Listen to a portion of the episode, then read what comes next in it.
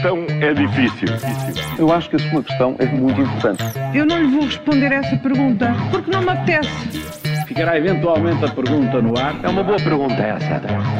Começa agora o Ainda Bem que faz essa pergunta da Rádio Observador Paulo Ferreira e Júlio Magalhães. Esta sexta-feira falamos de pontos polémicas, gastar sem fazer contas, não é sem fazer ondas, é contas, partes difíceis nas urgências, mas Paulo, começamos por imagens com danos. É verdade, é verdade. Depois do pedido de desculpa, será que Marcelo Rebelo de Sousa vai conseguir recuperar a imagem eh, depois deste caso dos abusos sexuais na Igreja? Essa é, é, a pergunta do milhão de euros e o Presidente gostaria de ter uma, uma resposta, não é? É verdade, é verdade. E a dúvida é é, é esta a dúvida que deve ocupar por estes dias a cabeça do Presidente da República, que ontem, tardiamente, eh, veio pedir desculpas então pelas palavras eh, de terça-feira. Por regra, estas nódoas nunca desaparecem completamente e este caso constará certamente de todos os balanços que venham a ser, feitos no, eh, a ser feitos no futuro do exercício presidencial de Marcelo. Vamos ver também se o Presidente da República muda a sua forma intensa de comunicar e se resguarda um pouco mais, se resguarda um pouco mais a sua palavra para assuntos eh, e ocasiões verdadeiramente importantes. Quando é exagerada a comunicação, eh, não é mais do que ruído. E o encerramento das urgências obstetrícias eh, vai ser um enorme problema. Já há muitas autarquias a protestarem, Júlio. É verdade, o caso não é para menos. Todos sabemos que não pode haver urgências em cada aldeia, em cada vila ou em cada cidade. É preciso racionalizar em função também dos recursos humanos para depois não assistirmos a casos graves como aqueles que conhecemos nos últimos meses. Mas, como sempre, estas decisões uh, tomam-se nos gabinetes, longe dos uh, grandes centros que são, ou melhor, nos grandes centros que são Lisboa e Porto, e como é óbvio, quem está no interior é sempre mais penalizado e não fica contente. Ontem foram vários os lamentos e os protestos que, de autarcas que prometem ir mais longe mas esta é uma cultura muito nossa. O país é pequeno para distribuir, mas depois é grande demais para o perceber ou descentralizar. E por isso tomam-se decisões sem se conhecer bem o terreno e as distâncias. Isto vai dar que falar. Vai ser, senhor. Olha, a Jornada Mundial da Juventude deverá custar mais de 70 milhões de euros Será que alguém fez contas para saber se é um investimento razoável? Eh, não, não se conhece nenhum estudo sobre o retorno deste evento.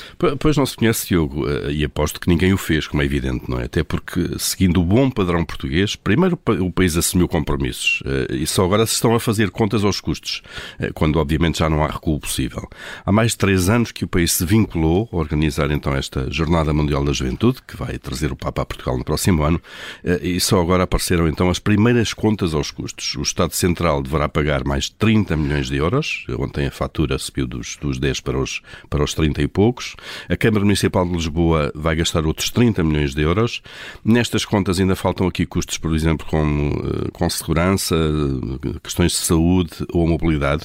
E ainda não se conhece a parte da fatura que cabe à Câmara Municipal de Louros, que é outro município envolvido. Portanto, isto vai para já, eh, para lá já dos 70 milhões de euros, eh, mas se chegar aos 100 milhões depois no final não nos deve admirar, as coisas derrapam sempre. Mas obviamente que os contribuintes têm os bolsos muito fundos, como sabemos. E parece que é desta que vai mesmo arrancar a nova ponte do metro sobre o Douro. Ah, o projeto pelo menos está pronto. É, está pronto, foi apresentado. O Jornal Notícias mostrou ontem o projeto e deve estar concluído uh, tudo em 2025. Acontece que o estudo de impacto ambiental diz que vai ter consequências grandes na malha urbana e no tecido cénico da cidade do lado do Porto, preocupação já levantada pelo Presidente da Câmara do Porto. Ora, do lado de Gaia, a ideia é contrária. O Presidente Eduardo Vitor Rodrigues diz que desse lado não há problema nenhum, mas que do lado do Porto também vai ser resolvido, pois é para isso que foram convidados dois dos melhores arquitetos da Escola de Arquitetura do Porto, Souto Moura e Álvaro Cisa Vieira, e que vão saber ultrapassar essa dificuldade. Pois aqui está mais uma dificuldade. Dois autarcas, de um lado e do outro, com opiniões contrárias e um estudo eh, que não valida o impacto do lado do Porto. Como se costuma dizer, está tudo tratado, nada resolvido. Veremos. Veremos se em 2025 temos ponte. De resto, há sempre aquela adivinha que é há, só há uma cidade no mundo que tem cinco pontos, uma desta dimensão, claro. Uma é o Porto, vocês sabem qual é a outra. A outra cidade? Vila Nova de Gaia, não. Ora bem. Portanto, daqui, em 2025 já serão seis.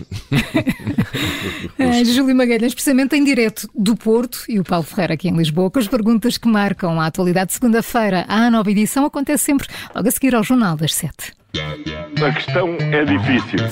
Eu acho que a sua questão é muito importante. Eu não lhe vou responder essa pergunta porque não me apetece. Ficará eventualmente a pergunta no ar. É uma boa pergunta essa.